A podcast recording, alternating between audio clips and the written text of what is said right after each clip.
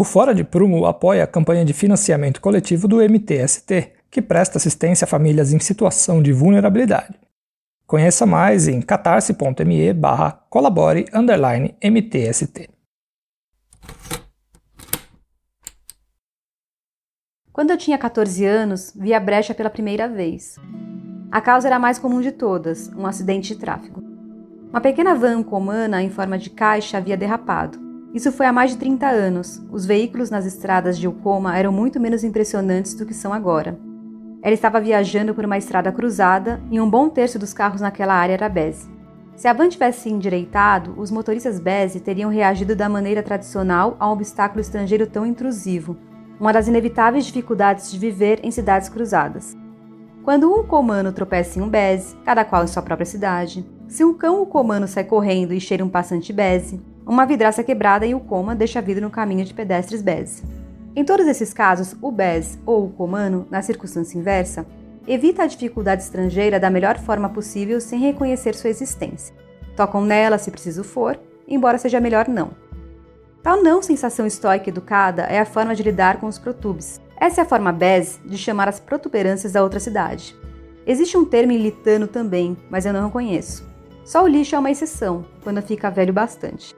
Jogado no pavimento cruzado ou soprado para uma área alter de onde foi deixado, ele começa como protube, vai depois de um tempo suficientemente longo para se desvanecer e a escrita ilitana obese ser obscurecida pela sujeira ou clareada pela luz, e quando ele coagula com outro lixo, incluindo lixo de outra cidade, é apenas lixo e vagueia entre as fronteiras como neblina, chuva e fumaça. O motorista da van que eu vi não se recuperou. Ele deslizou diagonalmente pelo asfalto, não sei qual era a rua em Ukoma, mas era Kunentraz, em Bezel, e bateu no muro de uma boutique Bez e na vitrine dali. Um homem Bez morreu. O motorista ucomano ficou gravemente ferido. Pessoas em ambas as cidades gritavam. Eu não vi o impacto, mas minha mãe viu, e agarrou minha mão com tanta força que gritei de dor antes mesmo de registrar o ruído. Os primeiros anos da vida de uma criança Beze, e presumivelmente de uma ucomana, são um intenso aprendizado de pistas. Nós aprendemos estilos de vestir, cores permitidas, jeitos de caminhar e posturas muito rápido. Antes dos oito anos, aproximadamente, pode-se confiar que a maioria de nós não vai fazer uma brecha de forma embaraçosa ou ilegal.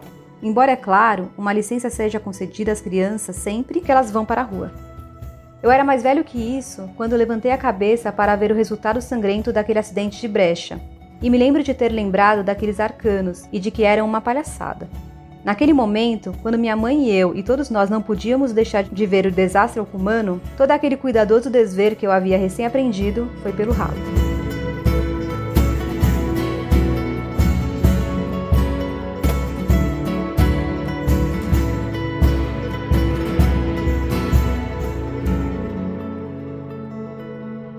Hoje a gente vai falar a respeito do livro A Cidade e a Cidade, do autor britânico China Mieville. Um livro que o gênero dele é um pouco difícil de definir, né? Ele transita aí entre a ficção científica, a novela policial, né? O gênero investigativo tal. É um autor que transita pelo campo aí do que normalmente é costuma ser chamado de ficção de gênero, enfim, ficção especulativa, e aí transita por esse mundo de ficção científica, é, livros policiais, fantasia, terror, esse conjunto de temas que costuma estar tá inserido no que costuma ser chamado de ficção de gênero. E nesse sentido é um autor que se insere nesse campo que tem uma certa divisão, sobretudo no mundo anglófono, no mundo editorial anglófono, entre o que se costuma chamar de ficção literária e ficção de gênero. Então, ficção de gênero é essa que envolve ficção científica, fantasia, terror, enfim, e ficção literária é aquela considerada séria, superior, canônica, ligada ao mundo da arte, é, enfim. Enquanto que a ficção de gênero trata desses temas tidos como mais populares ou mais comerciais. No entanto, os livros dele, até onde eu sei, eles, é, ainda que eles transitem por esse universo da ficção de gênero, eles se inserem dentro de uma coisa que tem sido chamada de novo estranho, né? O New Weird. Na medida em que você não encontra propriamente os clichês ou as estruturas narrativas que são usuais de cada um desses subgêneros que são próprios desse campo. Então, não é exatamente ficção científica, não é exatamente fantasia, não é exatamente terror, não é exatamente policial, mas é uma coisa que transita entre esses clichês e essas estruturas ao mesmo tempo em que mobiliza, seja de um ponto de vista temático, seja de um ponto de vista formal, mobilizam elementos que passam para o leitor ou sugerem uma situação às vezes um pouco perturbadora ou de um certo estranhamento. Como ele está inserido nesse universo de fantasia, ficção científica, terror, enfim, você fica pensando qual que é a ciência que ele mobiliza no livro na medida em que ele está inserido no, no, mundo da ficção científica. Ainda que ele tenha personagens cientistas, enfim, tem lá uns arqueólogos no meio da trama, o que a gente vai talvez conversar vai ser o fato de que o, o grande tema do livro seja a ideologia da maneira como ela é definida, da maneira como ela é trabalhada por uma certa tradição sociológica. Então, de uma certa maneira, a ciência com a qual ele está trabalhando nessa ficção científica são as humanidades. Então, ele trabalha com sociologia, em alguma medida com antropologia, com as relações internacionais. E esse é um ponto que talvez me parece mais interessante do livro, enquanto ficção especulativa. Não sei se vocês vão concordar comigo, mas é, enquanto peça literária propriamente, enquanto obra literária, ele não me parece ter grande destaque. Ele é em grande medida um livro policial que usa todos os clichês dos livros policiais, ainda que tentando quebrar esses clichês. Enfim, ele cria uma expectativa que no final a resolução lá do crime nem é tão importante assim. E me parece que, no fundo, trata-se de um grande ensaio sobre o que é viver na cidade capitalista ou na cidade mediada pela força da ideologia. Me parece que o interesse do autor é de, de fato discutir o que, que o impacto que tem a ideologia no mundo cotidiano, na, na nossa vida cotidiana, e ele faz isso por meio de uma obra de ficção. Ele está construindo um texto que acaba tendo um certo caráter de um pouco de um certo ensaio filosófico sobre um assunto e um pouco essa trama fictícia acaba servindo de pretexto para falar disso. Obviamente que ele não foi a primeira pessoa a fazer isso. Eu fico pensando muito na, aqui na tradição literária latino-americana do que costuma ser chamado de realismo mágico, em que autores célebres, conhecidíssimos, enfim, super citados, como Borges, Cortázar, esse, esse pessoal, de alguma maneira, eles também estavam produzindo ensaios filosóficos a partir de contos fictícios, mas que no caso deles eu tenho a impressão que havia uma síntese mais interessante entre forma literária e entre o, o conteúdo ensaístico. O autor, ele propõe uma ideia que é uma peça central na elaboração da história dele. Que é um argumento que, se você for pegar os autores fantásticos, eles têm esse princípio. Por exemplo, vou pegar o ensaio sobre a cegueira de Saramago. E se, de uma hora para outra, as pessoas começassem a ficar cegas? Né? Ele pega essa hipótese e leva ela ao extremo do que ele consegue fazer na, na redação literária dele. O Borges vai fazer lá a biblioteca da Babilônia. Então ele fala: ah, e se tivesse um prédio que conseguisse ter todos os livros existentes e possíveis de existir, né? Um número infinito de livros. Uma outra ideia que teve também no livro de areia, outro conto dele. No caso da cidade a cidade, o China ele pensa, tá, e se existisse um lugar, ou na verdade, né, dois lugares, não sei, se existisse um lugar onde duas cidades pudessem coexistir simultaneamente, né? E isso é uma elaboração complexa. Não é nem fácil de explicar, é mais difícil de, ainda de imaginar, e talvez converter isso em romance ou novela seja um passo ainda mais complicado. Bom, e a partir disso ele monta uma história que consegue explorar essa ideia. O meu entendimento é esse. Talvez ali no momento de elaboração do, da novela ele pensou em alguns gêneros possíveis e eu acho que o gênero, a parte do livro que é o gênero policial, ela é interessante porque ela é investigativa, então o processo de investigação do é, personagem principal, que é o Tiador Burlu, né, o investigador, ele começa no ambiente familiar para ele, e aí ele tem que partir para um outro lugar, que é outra cidade onde ele não vive, e depois ele acaba desenvolvendo ainda algumas outras interações assim no meio, né?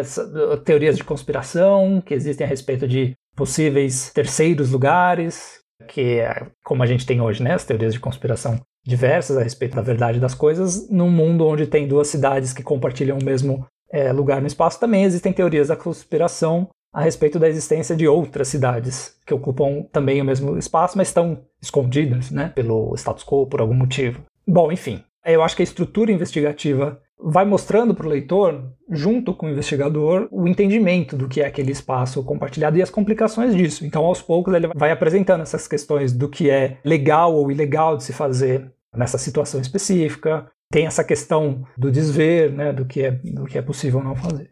Eu concordo, né, que é ele coloca a investigação como o caminho aí para mostrar essas coisas da cidade, mas ao mesmo tempo, eu ia já falar como é que você investiga sem poder ver. Uhum. Ele aborda essa questão logo nos primeiros capítulos, né? Eu acho que talvez então seja interessante a gente falar desse aspecto do controle, né? Da questão política, talvez até especular as, as motivações. É, ainda no começo do livro, a gente começa a aprender quais são as questões políticas e legais entre essas duas cidades-estado. Né? Eu chamo de cidade-estado porque elas têm um conjunto de leis próprias, elas funcionam como se fosse um Estado. Têm relações internacionais próprias, é, não respondem a, uma, uma, a um ente federativo maior, então vou falar delas dessa forma. Elas têm um conjunto de regras estabelecidas entre si, né, em comum acordo aparentemente, talvez em função de estruturas, né, instituições, vou usar essa palavra, né, instituições antigas que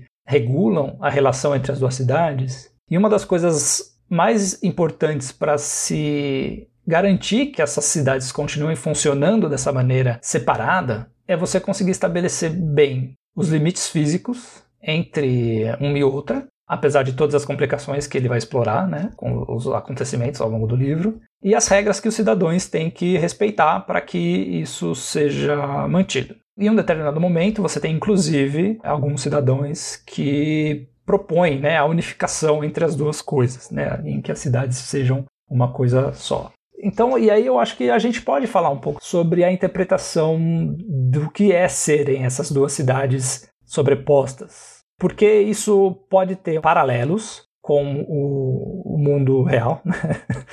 que existem algumas cidades que disputam espaços ou países que disputam os mesmos espaços, mas, se tratando de uma literatura com uma boa influência de fantasia, é uma outra forma de se imaginar essa situação, e o que de fato, no final das contas, não é, não é diferente por uma ser fantasia ou, ou ser real, né? As duas situações exprimem o mesmo conjunto de problemas que precisam ser resolvidos.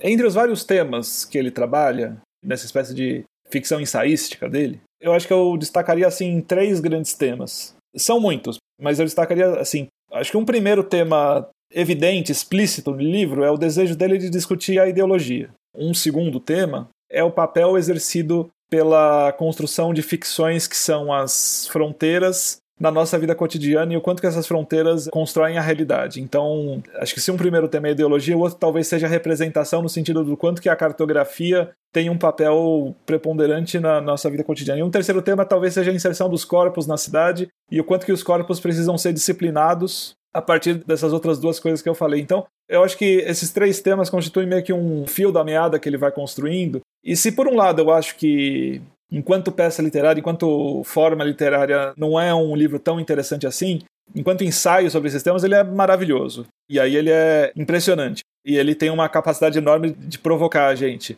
discutindo esses pequenos momentos em que ele vai apontando essas questões. Então, tem essas duas cidades. De um lado, Basel e do outro, Ukoma duas cidades que ocupam, em princípio, entre aspas, um mesmo território, e aí a gente já começa a ter um, problemas porque a gente não consegue saber quais são as palavras ideais para falar dessa situação que ele está vivendo. Trata-se de um mesmo território ou tratam-se de dois territórios? Trata-se de um território compartilhado. Território tem a ver com definição de poder, então são dois territórios ou é um único? Trata-se de um mesmo espaço? Se a gente for discutir espaço do ponto de vista da teoria geográfica, a gente pode chegar à conclusão de que existem vários espaços aí. Trata-se de uma mesma área, talvez a gente só possa dizer que é uma mesma área enquanto superfície do planeta, mas são espaços distintos. Então ele cria uma situação que é uma situação absurda, mas que provoca a gente a pensar sobre como é difícil a gente lidar com conceitos que são muito próprios nossos para descrever esse universo que Ainda que seja um universo que pareça fantástico, porque parece ser impossível ter uma situação dessa, quando ele introduz o tema da ideologia, isso parece ser muito cotidiano muito próximo nosso. Então, tem essas duas cidades, Basel e Ukoma,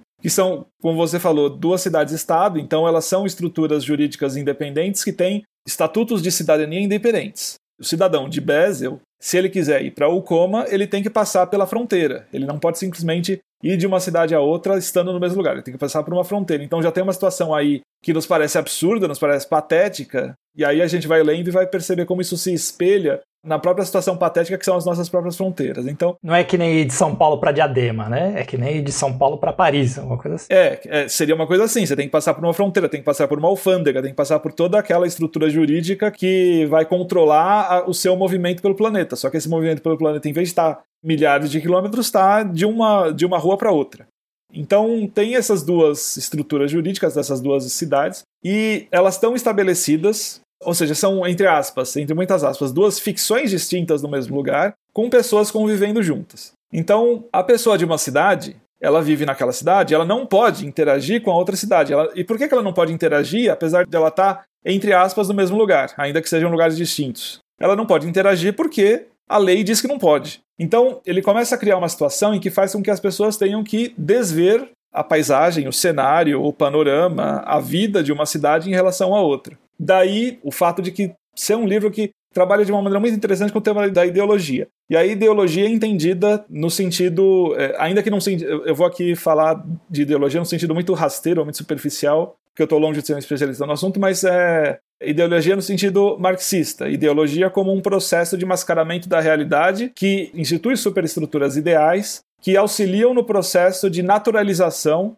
de diferenças que são artificiais. Então, naturalize é, diferenças, processos que são sociais, que não são da, da ordem da natureza. Ou seja, você tem pessoas vivendo, entre aspas, no mesmo lugar, mas elas não podem interagir em função de uma superestrutura jurídica, de, de, um conjunto de leis, enfim, que é uma coisa completamente artificial, mas que passa a ser naturalizada. Isso passa a estar na cabeça das pessoas. Desde o momento que elas nascem até o momento que elas morrem, elas aprendem, elas são disciplinadas a desver a não interagir, a não tocar, a não é, ultrapassar essas fronteiras que são absolutamente artificiais, a desver o seu próximo, enfim, o ser humano que está do lado dele e que, no entanto, está em outra cidade. Eu só faria um, um complemento a essa leitura que você fez, é que além de essa ideologia e as pessoas serem educadas, né, vou usar educação no sentido de treinadas, né, a se comportar de uma determinada maneira, existe também uma instituição que é usada para aplicar essa lei. Para policiar, é, é, efetivamente a polícia, né? Ela vai policiar as pessoas. É, a gente ainda não falou dela, né? A gente vai falar um pouco mais para frente, mas essa instituição que é o, é o nome do crime e a instituição compartilham a mesma palavra, né? Que é maravilhoso também. Como eu disse, eu, eu acho que enquanto forma literária não é uma coisa que tem tantos destaques, não é uma coisa tão sofisticada, mas nesse ponto o Chernobyl é excelente, porque o nome da polícia é o nome do crime. Isso é maravilhoso. Enfim, o nome dessa polícia é Brecha, quer dizer, é, é uma instituição que disciplina as pessoas, vigia as pessoas e. E ela própria viola. É, pois é. Ela vigia as pessoas de violarem a situação nas quais elas estão, mas o próprio nome dela é essa violação. Isso é maravilhoso para poder vigiar as pessoas, ela precisa cometer esse crime o tempo todo. E mais uma evidência do quanto que a própria ideia de crime é uma ficção, né? Uma invenção que a gente cria, a gente naturaliza como algo errado. Portanto, quando uma pessoa vê uma coisa que não é da cidade dela, quando uma pessoa interage com uma coisa que não é da cidade dela, ou passa para uma parte daquele território, para uma parte daquele chão que não é o da cidade dela, ela está cometendo uma brecha. E aí, essa polícia, que chama brecha, ela tem o poder de fazer alguma coisa com essa pessoa. Então, acho que Ideologia é um primeiro tema e ele é um tema tão interessante porque o China Melville ele vai mostrando como a ideologia não é simplesmente essa superestrutura que opera num plano ideal, mas essa ideologia ela é também produtora de realidade. A coisa está tão introjetada na cabeça das pessoas e na prática cotidiana das pessoas, na gestualidade das pessoas no, no, cotidiano, que faz com que essas duas coisas fictícias, que são essas duas cidades separadas, elas efetivamente existam concretamente e materialmente. Então, o Chanavielli mostra como os processos ideológicos que nos disciplinam, nos condicionam, nos intermediam a nossa relação com a vida, eles não são simplesmente uma é, invenção, mas eles também têm esse poder, essa agência de modelar a realidade. Se ideologia é esse primeiro tema, acho que tem um outro tema que é, de fato, é a definição dessa ficção que é a fronteira, ou a região, ou o limite. A definição do limite da fronteira da região também é isso. É, eu estava lendo um texto um dia, esses dias, e, e, é um texto de segunda mão, enfim. É, eu vi uma citação ao, ao Bourdieu, mas eu não li o texto original do Bourdieu. Mas, mas o Bourdieu ele vai falar da ideia de região, é, e ele vai para a etimologia de região, ele vai, e ele vai mostrar como a palavra região ela vem de regere finis, que seria alguma coisa como o poder de reger, o poder de definir limites. Ou seja, regiões, obviamente, são estruturas artificiais, são criações artificiais, isso tudo que a gente já sabe. Mas aí ele, ele vai fazer uma coisa muito interessante, que ele vai dizer o seguinte, quando você define uma região, você está construindo uma divisão, o que parece uma obviedade. Mas ele vai dizer que a divisão, ela não é simplesmente uma divisão no sentido de uma cisão ou de uma separação. É também é uma divisão no sentido de você construir uma visão cindida sobre o mundo. Essa regionalização que você cria que é artificial, no entanto, ela também opera, ela também ajuda a moldar a própria realidade, na medida em que, quando você cria regiões, quando você cartografa o mundo, quando você constrói essas representações do mundo a partir desses traçados que são, entre aspas, artificiais ou ficcionais, na verdade, essas ficções elas são bastante concretas e reais, porque elas fazem com que a gente veja o mundo de maneira cindida. Elas operam no nosso próprio aparelho perceptivo. Elas fazem com que a gente efetivamente passe a enxergar essas divisões divisões que são obviamente completamente artificiais, enfim. Então a, a, gente começa a operar, a nossa presença no mundo, a nossa presença na cidade passa a ser intermediada por meio dessas fronteiras invisíveis, de tal maneira que a gente começa a reconhecer coisas como a gente não pode ir no bairro tal, a gente não pode é, ir na rua tal, se a gente for ali naquele lugar a gente vai estar entrando no território de certas pessoas, ou seja, se eu for na loja tal, é, aquela loja não é um lugar para mim, enfim. Ou seja, por mais que elas sejam ficções, elas são construções que operam e que criam realidades. E nesse ponto eu acho que o livro é maravilhoso. Ele, ele consegue provocar a gente a pensar em como que todas essas coisas, essas artificialidades com as quais a gente lida, elas são efetivamente tão concretas e tão, tão materiais e, e mediam a nossa relação com o mundo. Eu acho que ele brinca com a gente na hora que ele escolhe fazer uma investigação para falar da ideologia, porque justamente, né, qual a sensação que me passou? Que de repente eles estão no texto tensionando a gente, o leitor, a tentar descobrir um mistério, né? Uma conspiração a respeito de como essas duas cidades se relacionam. Eu acho que eu não sei mesmo nem que palavra colocar aqui para falar de como que essas cidades estão conectadas ou elas estão, né, se roçando, estão divididas, né? eu entendo que ele faz isso, né? Ele coloca essa tensão na gente, mas na verdade as ideologias elas estão escancaradas e a gente obedece a elas, mas elas estão naturalizadas, né? Então, por que, que o cidadão Bezel faz uma coisa e ele não pode ver o, o cidadão comano? Eu fiquei pensando também muito na abertura do livro do Ensaio sobre a Cegueira, justamente porque o Saramago ele abre com o se tem olhos, vê, se podes ver, repara.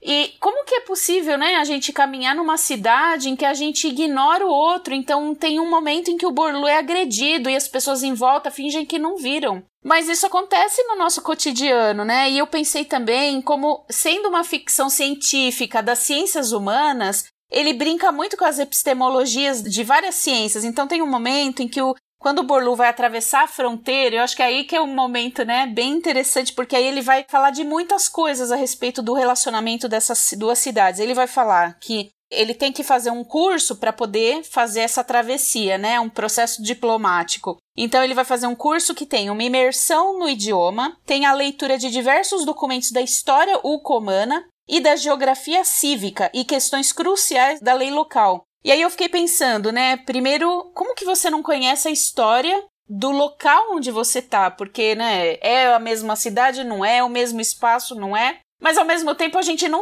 eu não sei a história do bairro da, e das pessoas que moram aqui perto, eu não sei a história do meu vizinho, né? Fiquei também pensando na brincadeira do passado é um país estrangeiro, né? E fiquei pensando a esse respeito, né? O mesmo sobre a geografia cívica. Como que se a, eles brincam, né, a respeito do clima, né? Aqui em Ucoma não chove tanto, em Basel chove bastante, né? Não é possível isso, mas a geografia numa mesma cidade ela é diferente. Como é que uma pessoa na periferia que trabalha num centro rico e importante percebe, né, que toma transporte todo dia, que se sente oprimido e agredido, né? Tem o seu corpo agredido todo dia num transporte público lotado percebe a geografia da cidade, uma pessoa rica que trabalha e mora num centro rico, num bairro rico, percebe a cidade, né? Talvez o cidadão de Basel chegue em Ucoma mais rápido do que o cara que sai da periferia vai pro centro. Pois é, tem um metrô que serve Ucoma, mas Basel não tá servido pelo mesmo metrô. E eu fiquei pensando, poxa, aqui em São Paulo acontece a mesmíssima coisa.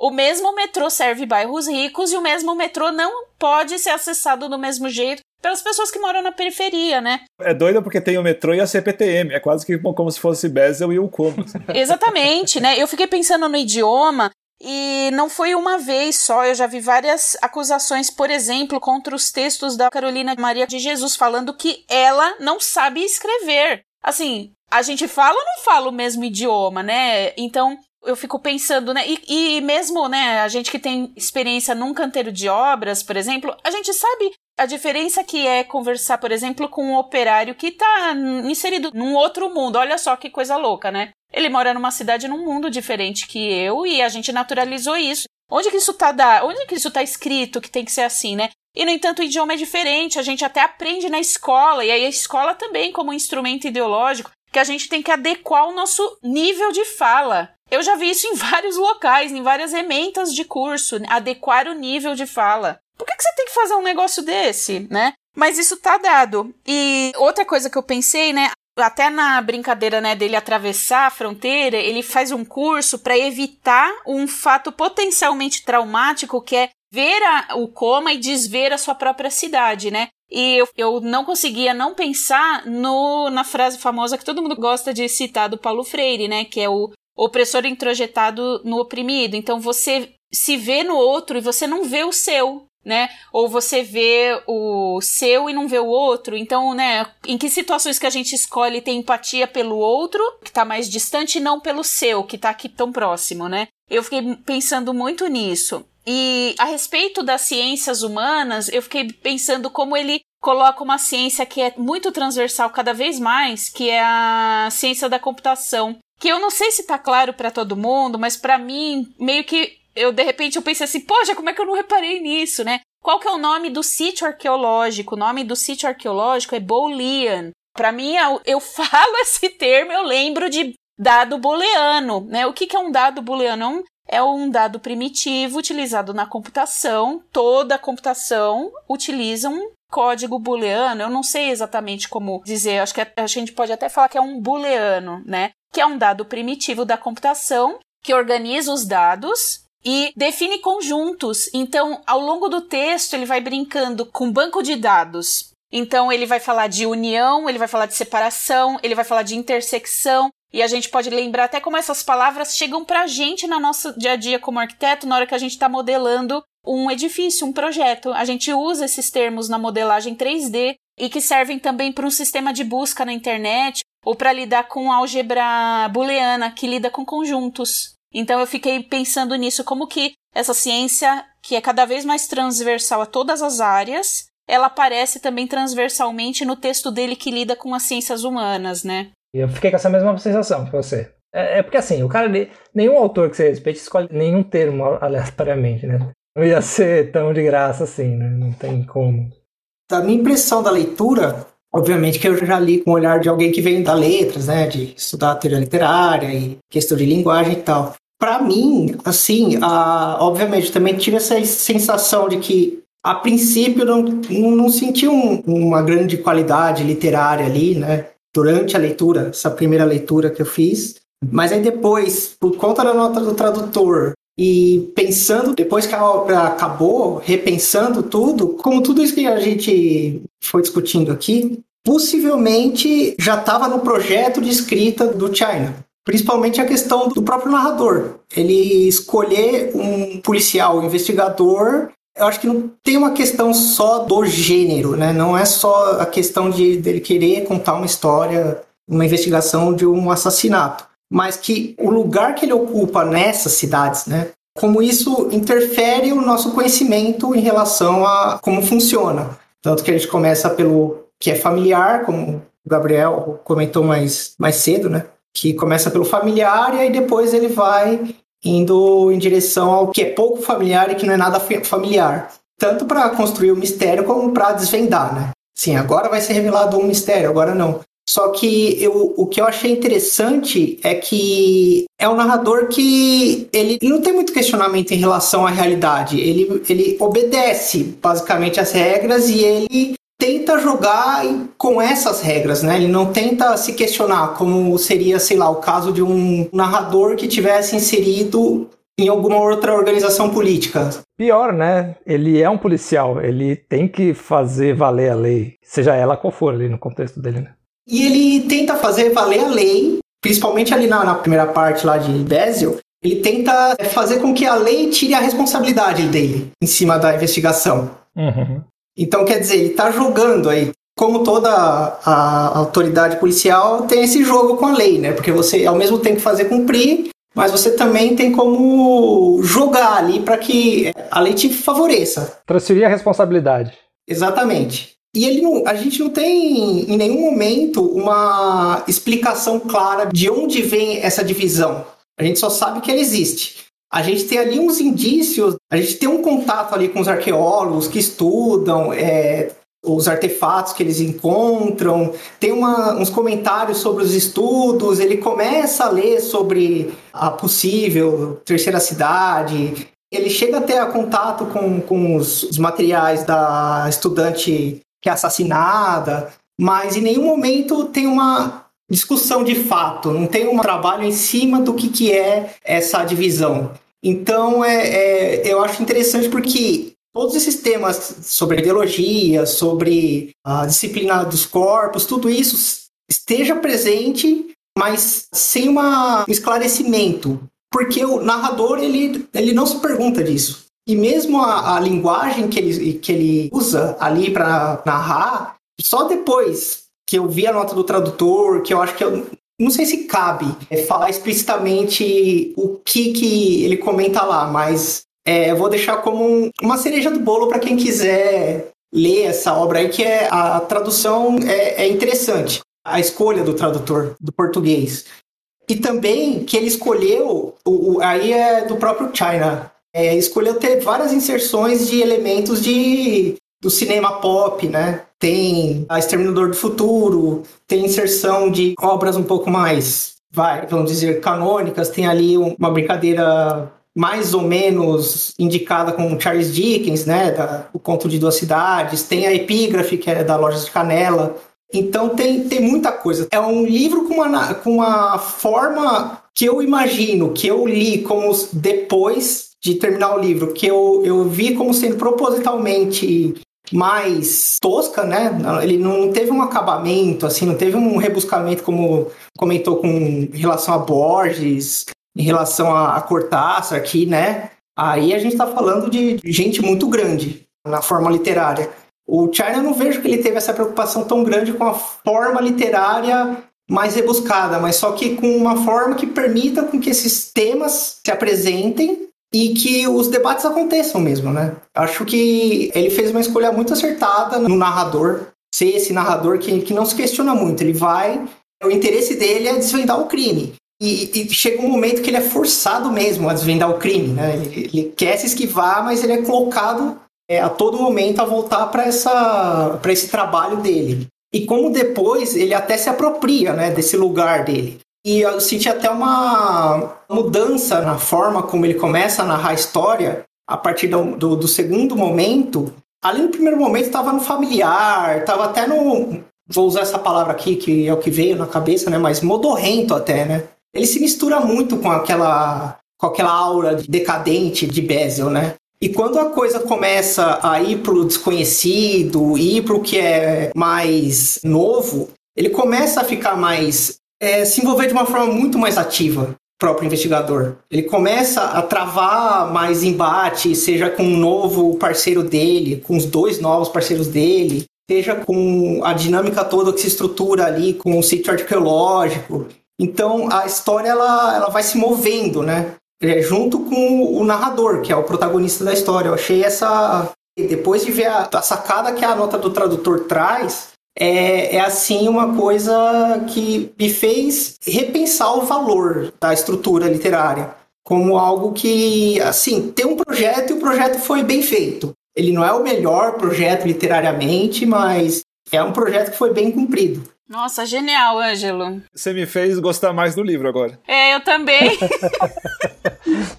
Nossa, você tem toda razão. O livro ele começa cinza, nublado, gosmento, assim, é tudo isso. Ele começa esquisito lá longe e ele começa e ele vai ganhando cor. A brincadeira que eu fiz na minha cabeça, assim, durante a leitura, isso nem foi depois, mas foi durante, eu falei, caramba, parece que eu tô vendo um filme, primeiro eu tô vendo aqueles filmes no ar, né, aquelas coisas bem de investigação, modorrenta, e depois parece que eu tô, que eu pulei pra uma cena... Série de ação, né? É. CSI, essas coisas. Ai, não, não é nem CSI que, que me veio na cabeça, é do Bruce Willis. O Duro de Matar, assim. Duro de Matar. Duro de Matar!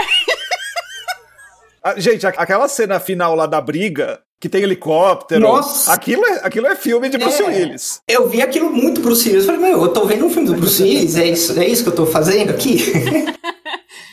E muito diálogo, assim, eu comecei a pensar, bom, aqui tem um pouco de Matrix, tem um pouco de 1984, tem, tem um pouco de muita coisa aqui, sabe?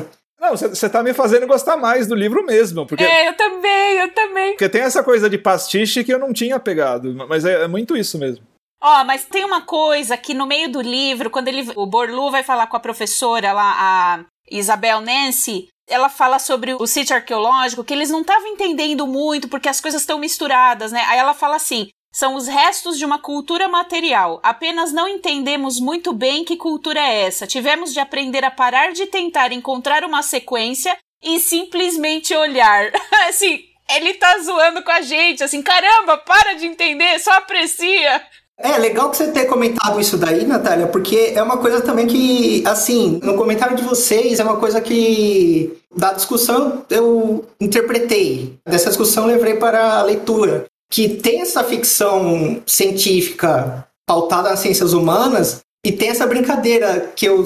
Essa brincadeira, né? Esse jogo de que nitidamente tem uma intensa discussão ali sobre ah, esse período que eles chamam de pré-clivagem, sobre a divisão, sobre os artefatos e tudo mais. Só que ninguém se dá o trabalho de tentar entender. Todo mundo só vive aquilo, né? É. Me senti realmente um, alguém das ciências humanas, assim, estudando pesado algum tema, entrando em debates é, sociológicos, filosóficos, tudo que tem por aí, sei lá, vamos pegar o assunto fresco que tá aí, a questão na, na Ucrânia. Nossa. Cara, o saco que foi hoje ficar lendo tanto de coisa sobre, desde a, sei lá, desde é, internacionalistas até Big Brothers comentando sobre essa questão foi assim, cara, é bizarro, cara. Ciências humanas é uma coisa que é, é uma batalha em glória, né? É uma batalha em glória. Você começou a falar dessa estrutura do livro, que na primeira parte ele é mais no ar, meio lenta, é... e depois ele avança para um ritmo é, bastante diferente quando ele muda de cenário, né? Quando ele muda de cidade. E quando eu estava lendo né, os livros, e depois vendo também algum material complementar a respeito do, do livro, a gente acho que não comentou isso, né? Mas ah, o, o, contexto geral, né, onde essas duas cidades-estados se inserem, seria o leste europeu. Tanto que Bezel, o, o autor, ele, ele pronuncia Bezel, é aquele Z com acento né, agudo em cima, né? Complicada. E o Coma, que seria essa cidade que ocupa o mesmo espaço, apesar do autor contextualizar como sendo também uma cidade do leste europeu, me pareceu ser uma eu não sei se por conta do nome, o coma, né, o separado, né, o coma separado, o que mudo ali junto, sem o u, né, que a gente está acostumado em português. Eu pensei no, no Catar, por exemplo, né, que tem uma, uma grafia semelhante. É, já seria uma cidade que é muito mais rica, né, é, num contexto mais próximo do que seria o, o, Oriente Médio, né, uma coisa. Eu imaginei uma coisa mais semelhante a Dubai, por exemplo, assim, né. Tanto que ele faz a referência aos prédios é, em neon, é, envidraçados, tal. É, são regiões que você imagina conflitos, né, conflitos modernos é, ocidentais, de uma certa forma, né, ou na cultura ocidental. Sei lá, né, os Balcãs, regiões que passaram por muitos problemas de países separatismos, né, a Sérvia, a Iugoslávia, etc. E aí também o Oriente Médio, que também é sempre palco de é, conflitos entre israelenses, palestinos, tem a questão toda árabe também, é, e a interface com, com o Ocidente.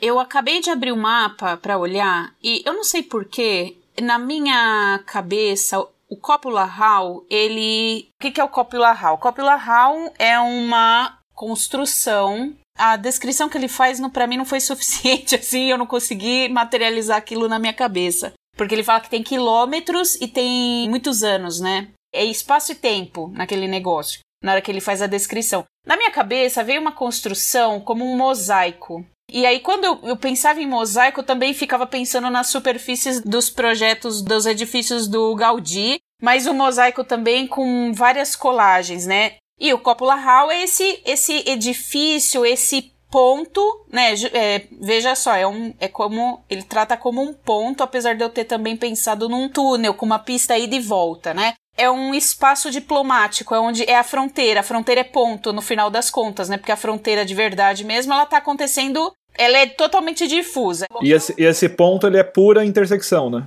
É, ele é intersecção, mas ele é ponto, mas ele não é ponto, porque ele é um negócio que tem quilômetros, que ele fala, enorme. É um edifício, é uma construção gigantesca, né? E aí eu fui olhar agora no mapa, então os Balcãs está separado do Oriente Médio por basicamente um ponto. Assim, eu tô exagerando, mas é Istambul.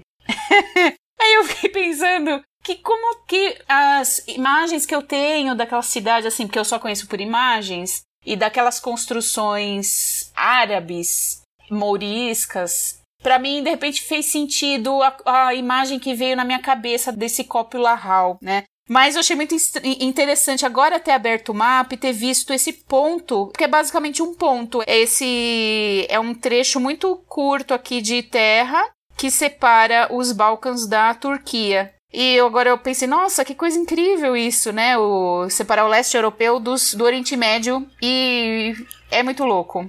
Isso é muito interessante porque, no fundo, é uma brincadeira que o, o Miyaville faz com a dificuldade ou, ou, a neurose do mundo ocidental com esse Oriente que o mundo ocidental inventou. Essa coisa de Istambul é muito legal que, que você falou, porque é aquela coisa, né? O Oriente ele foi inventado pelo Ocidente e vice-versa. Mas, mas aí cria esse outro, que é um outro meio misterioso, exótico, e o Ocidente nunca soube lidar direito com esse outro. E aí tem esse ponto que.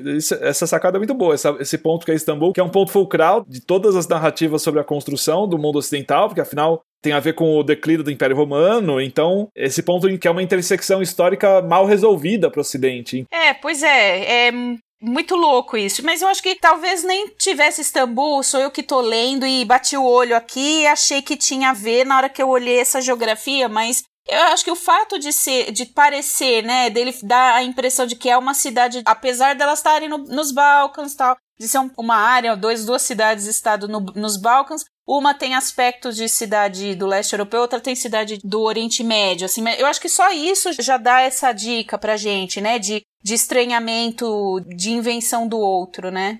Essa coisa do Coppola Hall é, é bizarra porque é no cotidiano da cidade, assim, se a pessoa tá, sei lá, a 10 quilômetros do Coppola Hall e ela precisa visitar o vizinho dela que está na, na, outra cidade, ela tem que ir até o Coppola Hall, passar pela alfândega, passar pela fronteira, passar lá, lá pelo controle de imigração, para voltar para ir no vizinho dele. Enfim, ele, ele, descreve essa situação que é meio absurda. Mas é mais uma dessas situações muito absurdas que tem muito a ver com a, a maneira como a cidade capitalista ela acontece não é impossível pensar em coisas parecidas na cidade capitalista, ou, ou, essa racionalidade que é própria da cidade capitalista, como é São Paulo, por exemplo, em que às vezes você tem essas, esses percursos que são super esquisitos que a gente tem que fazer e que parecem irracionais, mas são próprios dessa racionalidade. Essa situação absurda que ele descreve, na verdade, reflete um pouco nas, no próprio absurdo que é a nossa própria vida cotidiana. E aí, voltando à coisa do desver, eu acho que essa, essa, operação do desver, que ela é descrita ao longo do livro como sendo uma operação fundamental que todo mundo aprende desde criança a fazer, como para que não cometa brecha, para que não viole essa superestrutura jurídica a qual eles estão condicionados,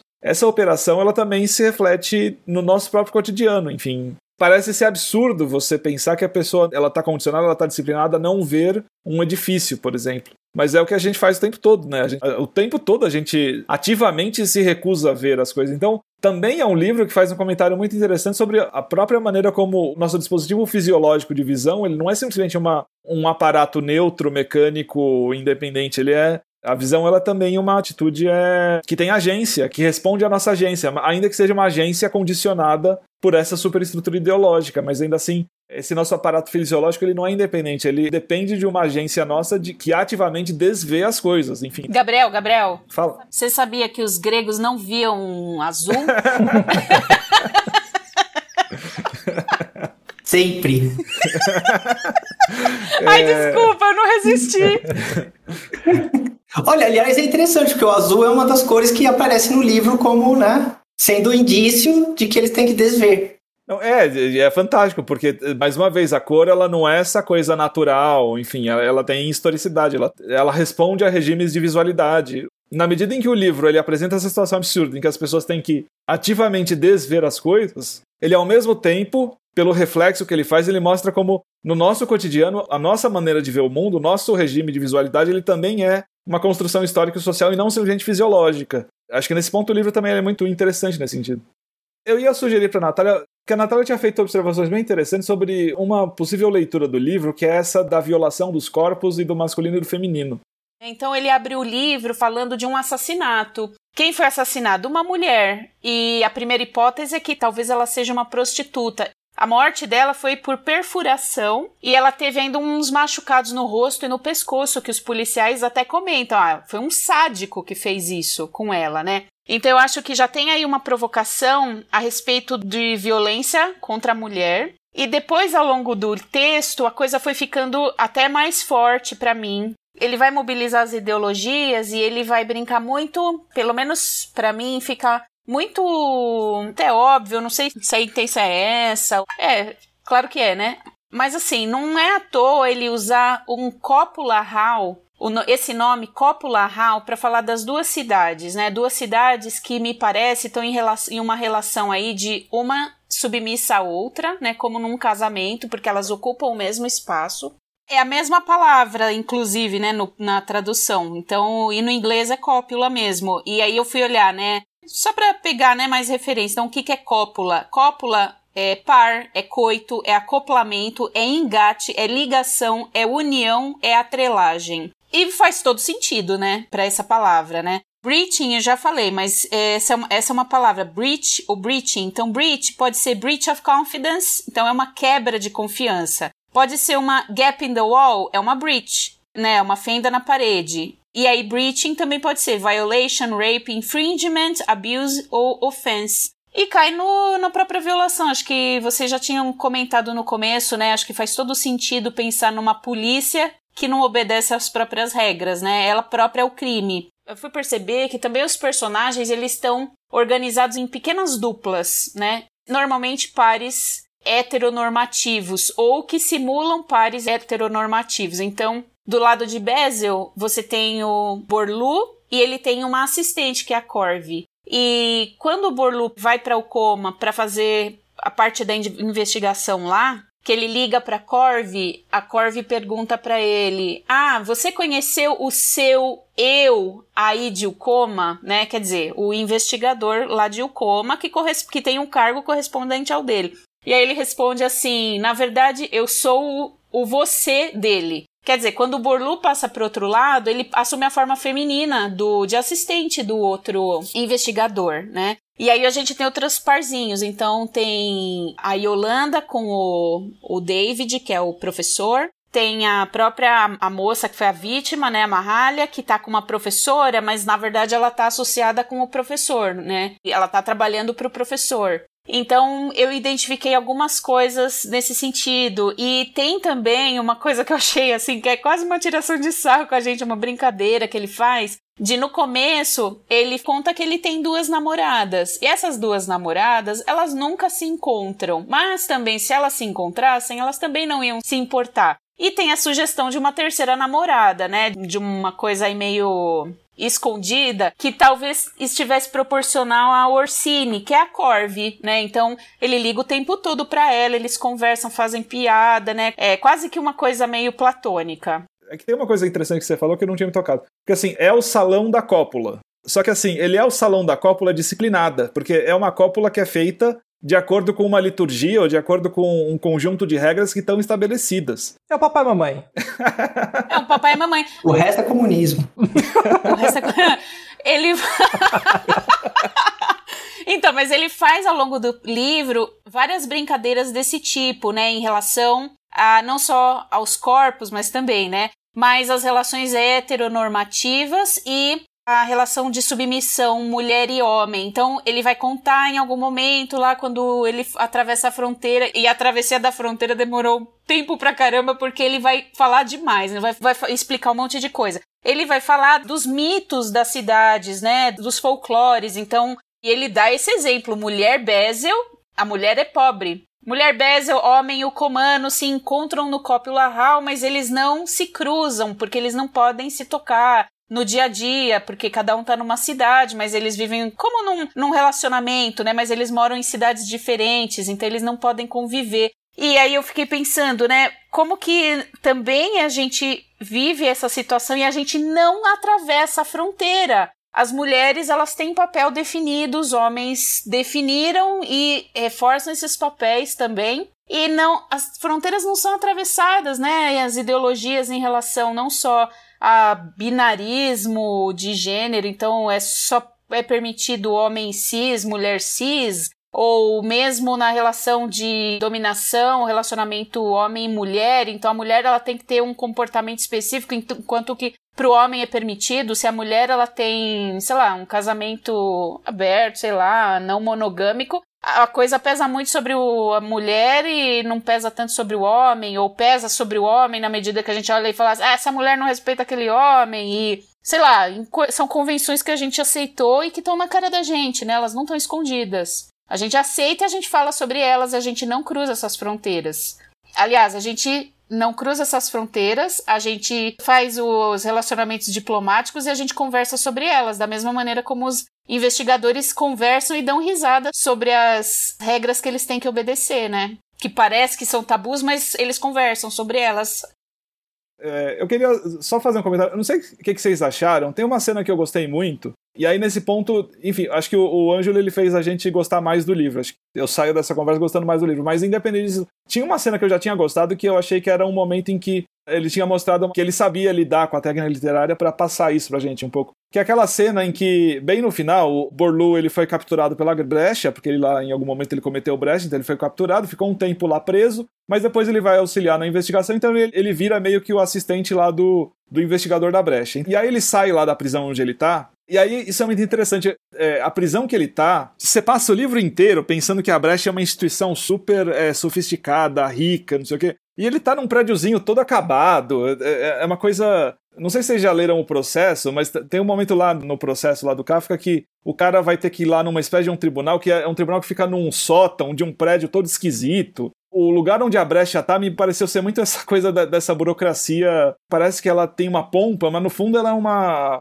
é um prédio todo acabado, não sei o que, enfim. Mas aí ele sai desse prédio e ele vai acompanhando o investigador. E obviamente o Borlu ele tá condicionado por tudo, enfim, pela vida inteira dele, então ele tá desvendo as coisas e tal. E o cara que tá do lado dele, ele começa a andar e ele sai de uma cidade para outra naturalmente, porque ele é da brecha. Ele faz isso como se fosse a coisa mais natural do mundo, porque de fato é. E eu acho que essa cena ela foi muito boa, porque eu não sei se vocês sentiram isso, mas é como se ele estivesse descrevendo um mundo novo. Ele de fato passou a descrever uma terceira cidade. Porque ele mostrou lá uma cena em que ele estava numa rua, ele foi para outra rua da outra cidade, aí ele foi comprar uma pipoca lá do pipoqueiro da outra cidade, aí depois ele foi para um outro lugar e pegou o dinheiro da outra cidade, enfim. A maneira como ele descreve isso tem uma coisa meio que de uma abertura de horizonte. É uma coisa que eu acho que você fica querendo que aconteça, né, durante o livro todo.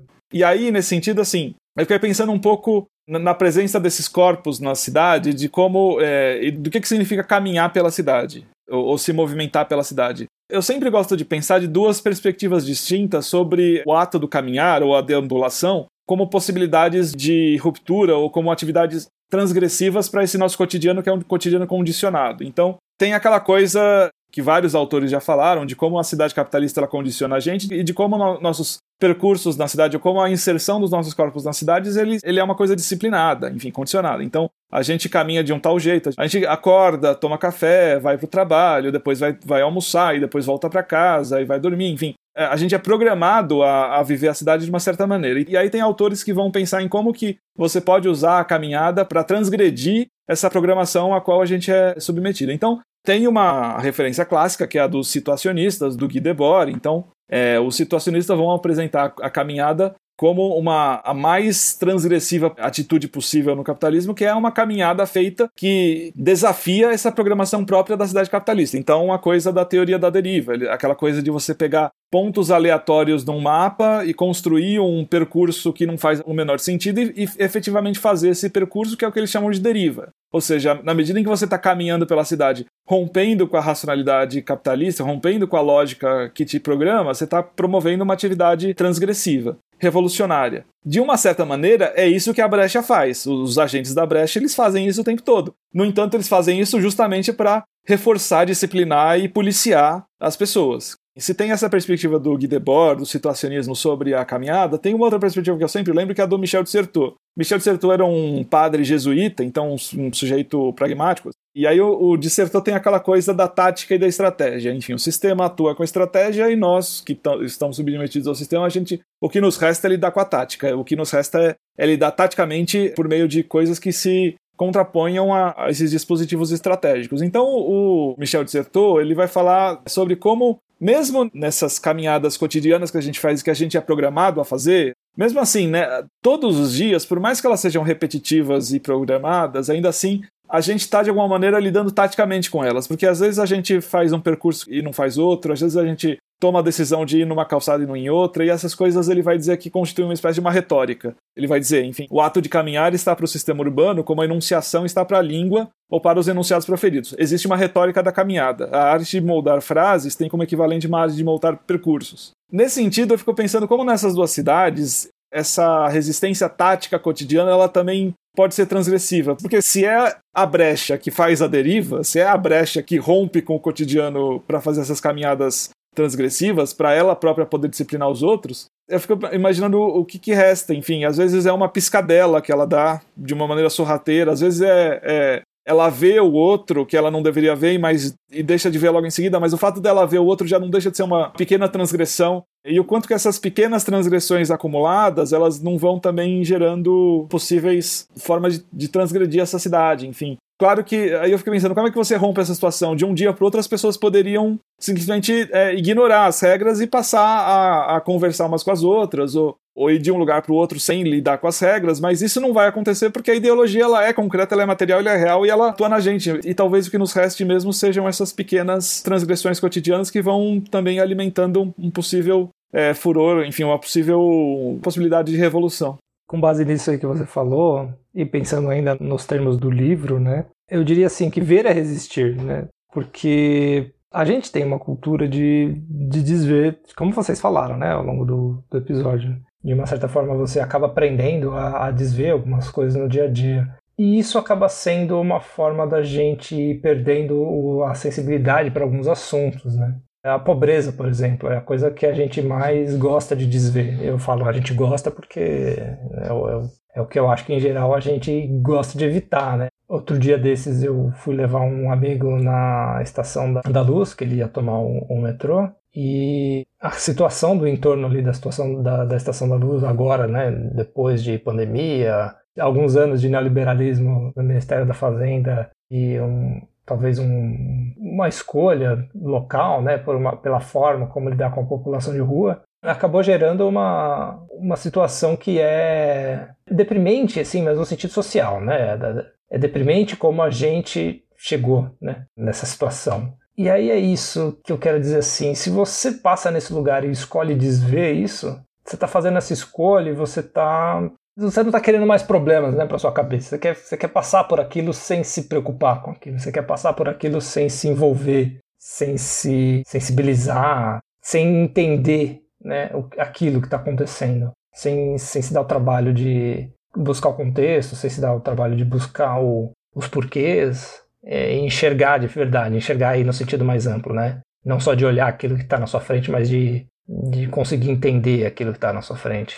E eu acho que pode ser isso, talvez ampliando, né, estendendo um pouco isso que o Gabriel falou da, dessas resistências do caminhar. Pode ser isso, enxergar as coisas, deixar de parar de evitar alguns problemas e desver essas coisas no dia a dia pode ser uma forma de aumentar a resistência.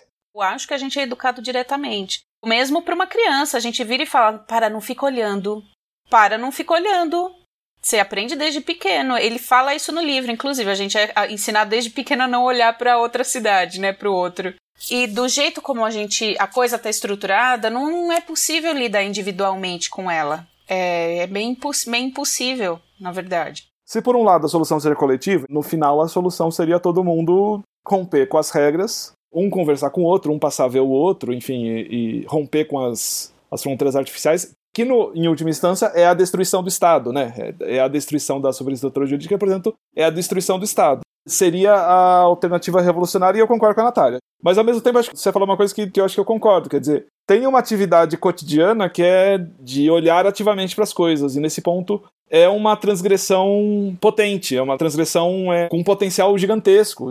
Eu até tinha anotado aqui um trecho do Guy Debord, que é lá da Sociedade de Espetáculo, que ele diz o seguinte: o espetáculo, da mesma forma que a moderna sociedade, está ao mesmo tempo unido e dividido. Ele edifica a sua unidade sobre o dilaceramento. A contradição, quando emerge o espetáculo, é contradita pela inversão do seu sentido, de modo que a divisão mostrada é unitária, enquanto que a unidade mostrada é dividida. Sim, se a gente pegasse esse trecho sozinho, ele quase que estaria descrevendo essas duas cidades, porque ele está falando o espetáculo é essa unidade, mas ela é uma unidade construída nessa divisão, enfim. E o que é o espetáculo? O espetáculo é aquilo que se presta a ver, e, e na sociedade do espetáculo, o que nos resta, enquanto consumidores, é simplesmente olhar para o espetáculo porque a gente está programado para isso. Mas esse olhar é um olhar programado, condicionado, disciplinado, é, é um olhar, entre aspas, naturalizado, é um olhar não ativo ainda que ativo. Então, o simples fato de alterar o jeito de ver, de alterar a visão do mundo, já é uma atitude revolucionária. Então, acho que esse ponto ele afeta muito a gente. E aponta, inclusive, o quanto que é relevante discutir esses regimes de visualidade, e, e aí acho que isso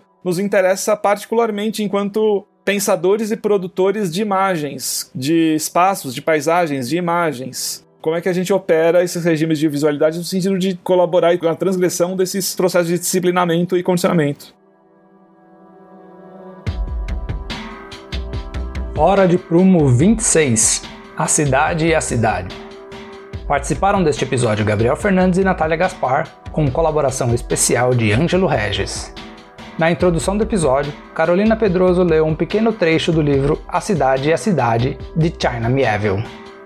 A trilha sonora do episódio contou com To the Sun and All the Cities in Between, de City of the Sun, e Perfect Life, de Steven Wilson. Confira em nossa playlist no Spotify. Lembre que se você quiser entrar em contato conosco, há links na descrição do episódio para nossas redes sociais. A apresentação e edição deste episódio são feitas por mim, Arthur Francisco. Muito obrigado pela sua audiência e até a próxima!